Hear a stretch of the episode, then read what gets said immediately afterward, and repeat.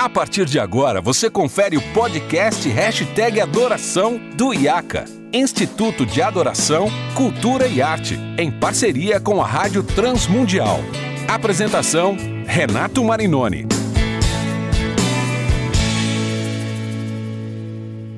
Olá, seja muito bem-vindo. Estamos começando mais um episódio do Hashtag Adoração. Você já sabe, eu sou Renato Marinoni e esse é o podcast produzido pelo IACA, Instituto de Adoração, Cultura e Arte, pela Rádio Transmundial, onde a gente fala sobre cultura, arte, adoração, liturgia, música cristã e todos os assuntos que envolvem o universo da música e da adoração na igreja local. Hoje nós estamos dando continuidade ao papo maravilhoso que a gente começou no episódio anterior sobre se o culto online é realmente um culto e eu tenho a alegria de receber mais uma vez três convidados especiais. Rodrigo Soeiro, pastor da ADAI, Assembleia de Deus do Alto de Ipiranga, ministro de louvor, compositor. André Costa, mestre em filosofia, professor e músico, vocalista da banda Canto Verbo. E Cacau Marques, pastor na Igreja Batista Vida Nova, em Nova Odessa, no interior de São Paulo, e professor na Teológica Batista de Campinas. E aí eu já quero começar emendando uma pergunta para o Cacau. É, a gente não pode ser é, ingênuo de achar que a forma como as coisas são entregues, a plataforma onde as coisas acontecem, não influencia a forma da, da, nossa adoração. O YouTube ele já tem uma conotação de entretenimento, ele já tem uma facilidade da pessoa assistir do jeito que quer, da hora que quer. E aí eu fico pensando, né, como o André falou, eu tenho certeza que, gente, eu plantei uma igreja, assim, nós estamos plantando uma igreja totalmente online. Nós começamos em março de 2020. No, no, dia que a gente ia se reunir, Deus olhou e falou: não, não vão, vocês vão fazer online. Nós estamos há um ano com celebrações online. O meu amigo reverendo Rodrigo Leitão, uh, responsável pela comunicação da Igreja Presbiteriana do Brasil, em todo o Brasil, sempre falei, fala, Renato, acho que o seu case é o primeiro case de uma igreja completamente online. E, e talvez, eu nunca pensei que isso fosse acontecer, mas talvez nesse momento seja. Estamos doidos para virar presencial logo. A IB Metrô quer ser uma igreja real, presencial. Real ela já é, né? Mas por enquanto ela é só online. Mas, ô Cacau, não dá para a gente também é, deixar de questionar esse tipo de coisa, né? Ah, tudo bem, culto online, a gente faz em casa, mas tem essas questões, né? Como você cultua? Qual que é a atitude que você tem?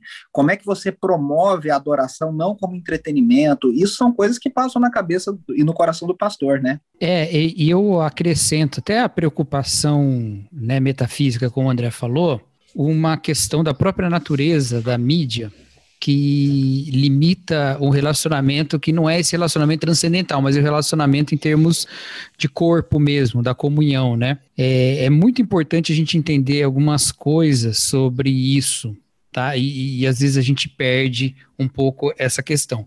Nós, na nas nossas, como é que eu posso dizer, nas nossas manifestações digitais, né, a, a, forma como a gente age nas plataformas de expressão no, no mundo digital, ela é diferente da forma como nós estamos na vida presencial. Isso não é uma questão apenas é, sensorial, não.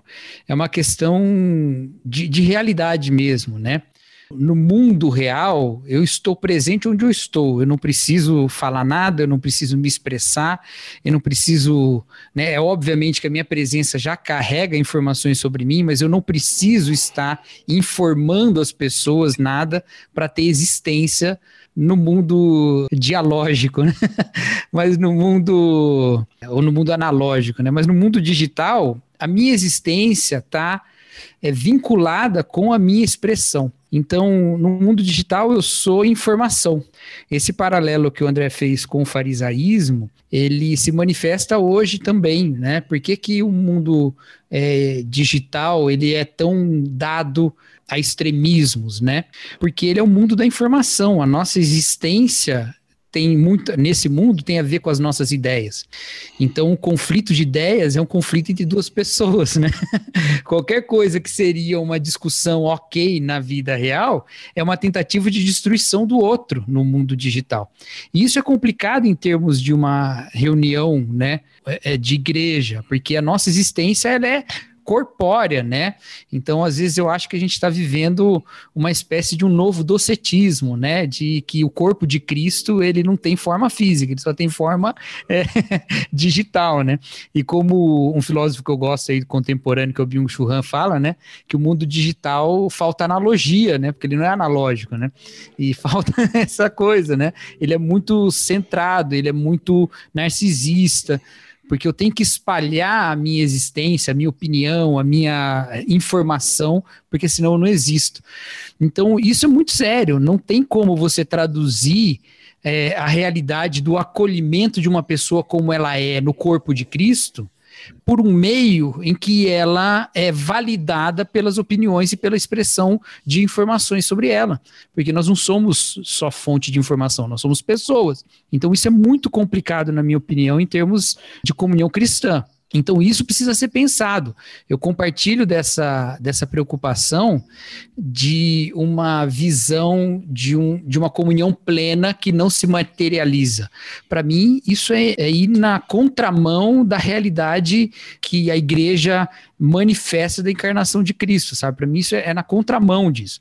Então, isso é, isso é o primeiro ponto que eu acho importante nesse sentido, né? Ah, eu continuo achando que nós estamos num tempo de exceção, eu continuo achando que a gente se permite mais liberdades do que deveria nesse momento, né? Eu acho que a gente deveria estar mais preocupado. Reconheço o que o André falou de que as realidades são diferentes, acho isso importante. Gostaria que o nossa, a nossa percepção de cada realidade local fosse mais afinada, mais apurada, com mais testes, com mais rastreamento, essas coisas todas. Eu fui dar uma olhada em como é que fizeram as, as igrejas na Austrália e na Nova Zelândia, né, que são os, os cases de sucesso aí de combate ao coronavírus em países, né, democráticos. Você até colocou uma foto ontem, né? É, não, é, mas depois disso eu fui atrás, é, eu, eu botei aquela foto que foi só uma para ver a, a para ver o culto, mas depois eu fui ver Afinal de contas, o que tipo de restrição eles tiveram? Eles tiveram restrição completa, igual nós, tiveram é, número limitado de pessoas para fazer transmissão online, igual teve aqui no Brasil também. Mas aconteceu uma coisa lá na Austrália, pelo menos na, na Austrália Ocidental, né? Que eu achei interessante demais, que eles usaram a, a igreja também como uma forma de rastreamento de casos. Então, quando as pessoas iam à igreja, elas precisavam dar o nome e deixar o telefone. Por quê? Para isso ser usado pelo. Não, não para caso alguém tivesse contaminado lá, o serviço de saúde do país comunicaria as pessoas que estavam lá de, de que, ó, você foi, frequentou uma reunião religiosa que tinha alguém é, contaminado. Esse tipo de, de ação que nós não temos no Brasil impede uma liberdade maior da igreja. Entendeu? Então, olha só, nossa igreja fechou 15 de março do ano passado, foi o nosso último culto no ano passado. Depois a gente abriu de novo quando os casos caíram e fechou de novo agora, né? Agora, algumas, algumas boas semanas atrás. Quando a gente fechou, não tinha lei para fechar, não tinha nada.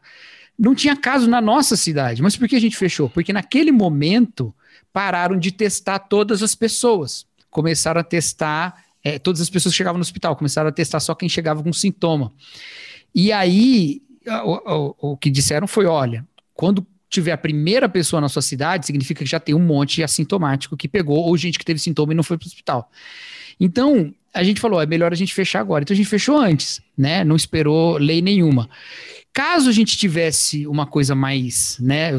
O, importante aqui é o culto e não a saúde pública, né? Mas caso a gente tivesse um rastreamento mais firme, nós teríamos muito mais tempo de culto. Né? Nós não teríamos é. fechado de 15 de março. Nós teríamos caminhado talvez até abril, maio, fechado por menos tempo, teria voltado antes. Mas entendeu? por falta de informação, vocês acabaram buscando um Exato. cuidado maior, né? É, eu entendo, por um lado, que foi um momento, especialmente no ano passado, todo mundo queria teste, não tinha teste para todo mundo, tem um monte de questões, a gente não produz nossos próprios testes, tem um monte de questões. Eu não estou aqui também encontrando culpados do ponto de vista da administração pública, não é minha intenção, eu tenho essa intenção em outros ambientes, não aqui. Mas o mais importante que eu acredito é a gente entender por que, que a gente toma algumas decisões para não cair naquele julgamento de, de nível espiritual, entendeu? Puxa, é. faltou fé, vocês fecharam antes de ter um caso na, na cidade. Não necessariamente foi falta de fé, tem um monte de outras questões que são consideradas, né? Então, isso eu considero importante mas a gente não pode é, olhar para a comunhão online como sendo a mesma coisa a comunhão presencial. Não é. E aí eu nem estou falando do mistério da nossa comunhão com Cristo. Eu estou falando da nossa comunhão com o próximo. o nosso, a nossa reconciliação com o próximo que o evangelho proclama fica diminuída quando a gente não tem os nossos encontros presenciais. E aí até porque, queria... me perdoe só acrescentar uma coisa, até porque se a gente tivesse, por exemplo, com uma pessoa que está discutindo no Twitter lá, sentado com um café e você fala uma coisa que ela não concorda, ela ia falar assim, uai, cara, por que você não concorda com isso? Ela não ia falar assim, vou te cancelar aqui, desaparece da minha frente, né?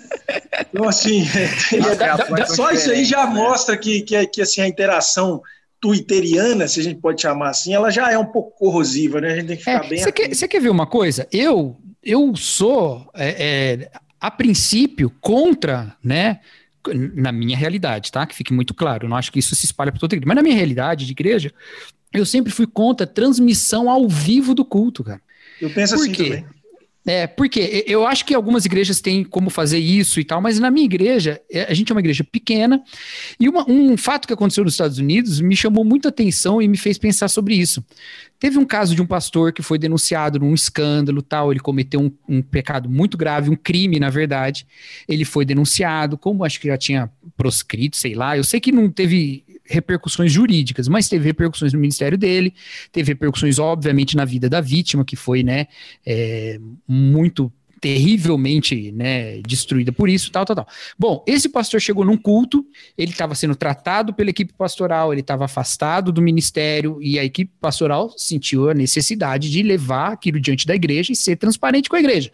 Levou diante da igreja, colocou, o pastor reconheceu tudo, ele não falou que ele, que ele acertou em nada, ele reconheceu tudo, eu errei, errei, errei, errei. Quando ele terminou de falar isso, a igreja aplaudiu. Por que, que a igreja aplaudiu? Dizendo, a gente recebe sua confissão basicamente. Só que isso estava sendo transmitido ao vivo. O que que passou para o mundo? A igreja aplaude um pastor que comete.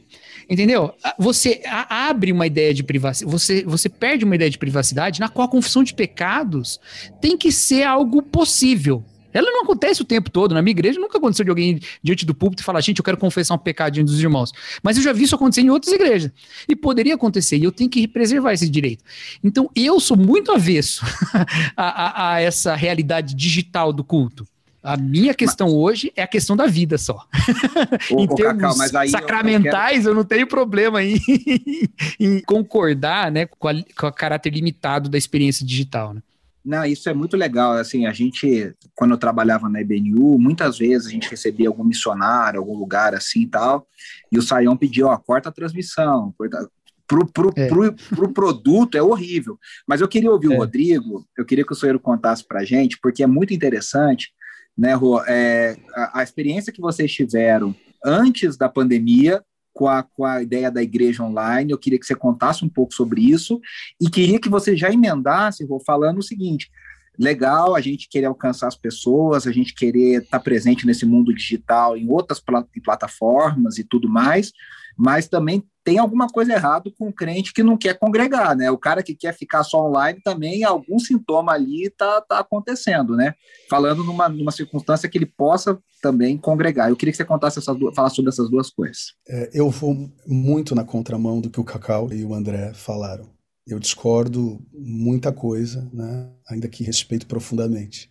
E, esse, e eu acho que esse podcast é também para provocar isso, né? Porque Hoje eu tenho. Vamos lá. Antes da pandemia, três meses antes, nós entendemos a necessidade de uma igreja e além do espaço físico. Estabelecemos um casal de pastores, montamos um time de 15 voluntários para atender todas as demandas online. Porque muitas vezes a gente entende que a igreja ela é de quem já está, mas e de quem não foi alcançada? A gente está falando muitas coisas aqui da experiência de quem já é, mas e de quem ainda não foi alcançado, que nunca entraria numa igreja? Por isso que eu falo que a igreja online ela é uma igreja que vai ter que dar, na minha opinião, respeito quem pensa diferente. Mas a igreja online, ela vai ter que estar de mãos dadas com a igreja local e vice-versa. Porque a gente não É mais do que igreja... transmissão, né, Rô? Não é só transmissão. Você tiver a preocupação de ter uma estrutura que atendesse, que girasse online, né? Exatamente. Por que a gente fez isso? Porque a gente acredita, sim, que, primeiro, a internet não limita a Deus. Não é porque nós não estamos num edifício físico que não significa que as pessoas não podem experimentar Deus juntas. Segundo é porque eu acredito sim que a gente pode iluminar os cantos mais sombrios da internet.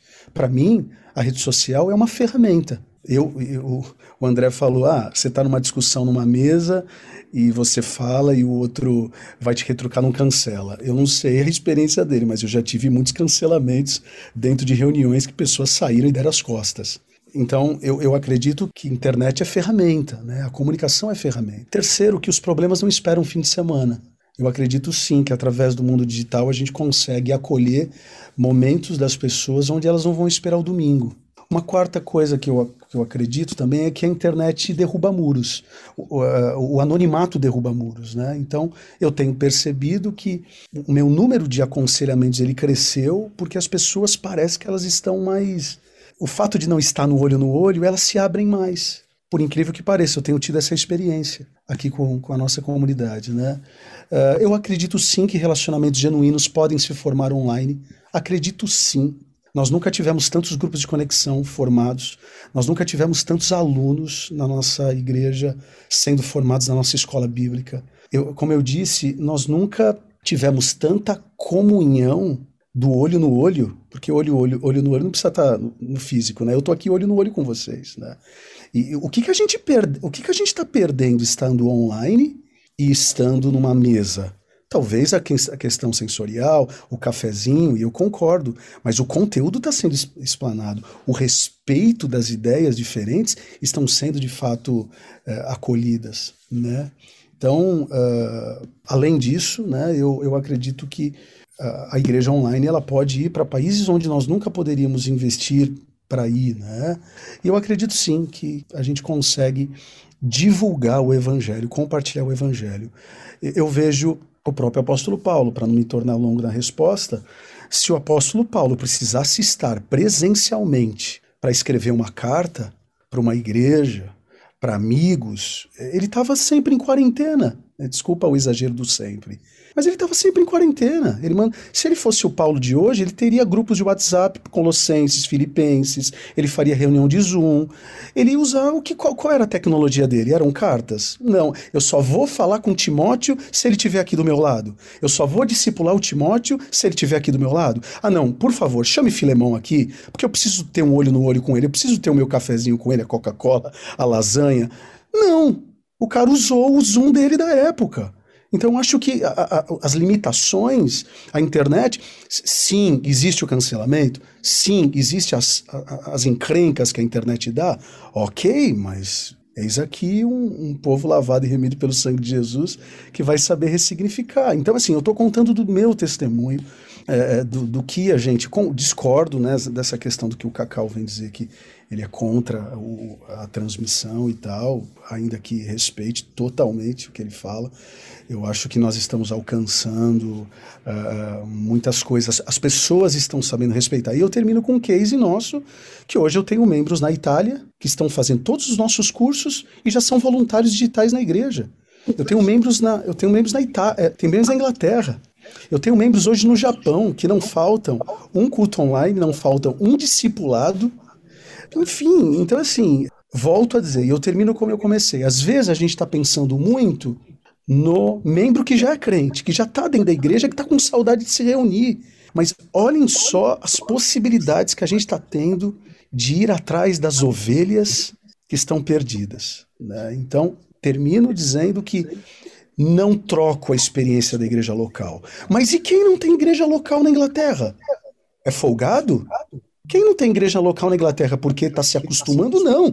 O casal que faz parte da nossa igreja online, ela não tem uma igreja local. E se não fosse a Dai na vida dela, ela estaria sem igreja. Se não fosse o nosso casal de pastor para aconselhar, para caminhar junto, ela estaria sem igreja, porque nós trombamos numa igreja a cada esquina. Mas não é a realidade dos brasileiros na Europa. Não é a realidade dos brasileiros nos, nos côncavos aí dos Estados Unidos, numa, de um Canadá, de uma África sabe? Então, os nossos missionários, Ásia, África, enfim, Europa, nós nunca tivemos tanta comunhão como agora. Eles no campo missionário e a gente descobriu o Zoom. Dá para a gente se reunir uma vez por mês, compartilhar coisas que a gente sempre colocava desculpas, né? Então, é, volto a dizer assim, só para completar, é, é, e aí eu já passo a palavra, não posso me estender muito também, me perdoa, mas volto a dizer, eu não estou aqui defendendo que a igreja online ela ela vai superar a experiência da igreja local. Nunca vou dizer isso. Nunca vou dizer isso. Mas eu também preciso é, aqui colocar na mesa de que a igreja online ela, ela veio para ficar. Porque é óbvio, se eu tenho a possibilidade de falar para ele congregar numa igreja, eu não quero o dízimo dele, eu não quero oferta, eu quero o melhor para ele. Mas eu vou usar as minhas ferramentas que forem necessárias para alcançar uma pessoa que precisa de um aconselhamento, pessoa que precisa de um abraço virtual. Então, eu, eu fecho dizendo que, pelo menos né, da minha parte aqui, é uma, é uma via de mão dupla. Eu acho que igrejas locais, a igreja online chegou para mostrar para igrejas locais que a visão dela pode ser global e mostrar para a igreja global que ela vai precisar de uma comunhão local. Então, é a minha fala, é a minha experiência, é o que a gente está tendo de poder acolher pessoas que precisam ser acolhidas, desejam ser acolhidas. Não é simplesmente, oh, você que está na Itália, procura um pastor evangélico aí para você ter um contato físico com ele. Não, eu quero a Dai, eu quero ficar com você, eu gosto do soeiro pregando, eu gosto do louvor da Dai cantando, é, e, e vice-versa, cada igreja na sua, no seu gosto, né? Não, eu gosto da Batista, eu gosto do pastor Márcio Valadão, não, eu gosto do Renato. Não, não, eu não quero você como minha audiência, procure o Rodrigo, porque o Renato é só sensorial. Então, enfim, desculpa a minha prolixidade, mas é que dentro das minhas demandas e de termos nos preparado antes da pandemia, a igreja online para nós é uma igreja que faz sentido e muito sentido para nossa experiência. É, é uma comunidade a nossa, escolhemos caminhar por esses dois segmentos. Então, estamos tendo às vezes sucesso, às vezes não, mas enfim, apenas queria colocar isso na mesa, porque né, é, é, um, é, é um discurso um pouco diferente, mas num, altamente respeitoso para os meus irmãos e amigos que estão aqui na, na compartilhando. Se eu pudesse, se eu pudesse acrescentar alguma coisa aí, eu diria que talvez há um, uma parte da discordância aí, Rodrigo, passa por uma questão semântica e conceitual, sabe? Eu tenho, eu entendido perfeitamente o comentário do Cacau, ele pode falar por ele mesmo, mas a ideia ali que ele levantou é da transmissão ao vivo, né, de você abrir ali aquele momento. É, na verdade, ninguém aqui, em momento nenhum também neguei isso, a possibilidade de alguém ser abençoado por uma transmissão ou por uma conversa pela internet. A conversa ela passa, no entanto, pela natureza da igreja. O que, que é a igreja? Porque senão a gente vai ter que começar a fazer um conceito da evolução histórica da igreja. A igreja por cartas, a igreja por telefone, a igreja por mensagem SMS, agora a igreja online, daqui a pouco vai ter uma. Não é assim, a igreja é a igreja. É, eu penso que a gente não pode confundir o, o significado do culto público sob o peso da gente criar um precedente que vai tornar isso um acessório. Porque, assim, quando você fala que existe igreja online, existe igreja local, e você não vai abrir mão da igreja local, você vai fundamentar isso como? Como que você vai explicar isso do ponto de vista filosófico, teológico, que é fundamental para o cristão ele estar tá numa igreja local. Essa, essa é a problematização, entendeu? A gente não, pelo menos eu que falo por mim, não estou negando aí a bênção que você estendeu a outras pessoas que viram a transmissão. Mas existe um risco muito grande, né, uma consequência teológica muito grande quando você fala assim, ah, é, é, basicamente a mesma coisa. Olha, a gente não tem base bíblica para falar isso. Essa é a minha é então. meu, meu, contraponto, entendeu?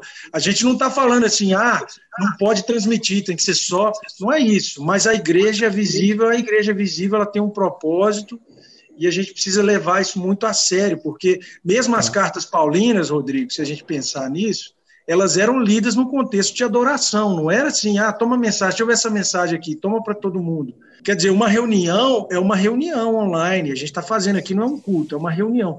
Mas o culto público, o momento ali em que você tem é, a, tangi, a tangibilidade do corpo de Cristo, né? Pedro fala sobre as pedras vivas que formam esse templo, quer dizer, esse templo é visível, a gente só vê no momento físico, na presença local. E a última provocação que eu faço sobre o seu comentário, será que não é danoso para a igreja a gente chegar um dia e normatizar essa ideia. Olha, eu estou aqui na cidade de Maripá de Minas e meu pastorzinho ele é tão fraco, a teologia dele é tão fraca, a igreja é tão assim, eu vou escutar o Ed Renekiewicz online porque eu gosto dele. Afinal de contas, ele fala o que eu quero ouvir. Tá vendo? A, a, a gente tá, não está negando que essas situações de exceção elas podem acontecer. A pessoa está na Inglaterra no lockdown, ela está em contato com você. Mas eu entendo que em algum momento vai ser essencial para ela encontrar uma igreja local e ter a materialidade local dela. Entendeu? Eu, eu acho que se a gente começar a permitir essa questão, esse consumismo eclesiástico, que a pessoa fala assim: ah, eu gosto mais do Cacau Marx, então quero ver só a pregação dele, porque o meu pastor aqui é muito ruim. Eu vou deixar a resposta do Rodrigo a essa provocação saudável, diga-se de passagem, que o André fez, para um próximo episódio. Aliás, isso aqui é algo inédito no hashtag adoração. Na maior parte das vezes, na verdade, em todas as outras vezes, a gente tem os episódios quando em mais de um episódio, parte 1 e parte 2. Mas essa conversa tá tão boa que nós vamos para a parte 3, então. Tu és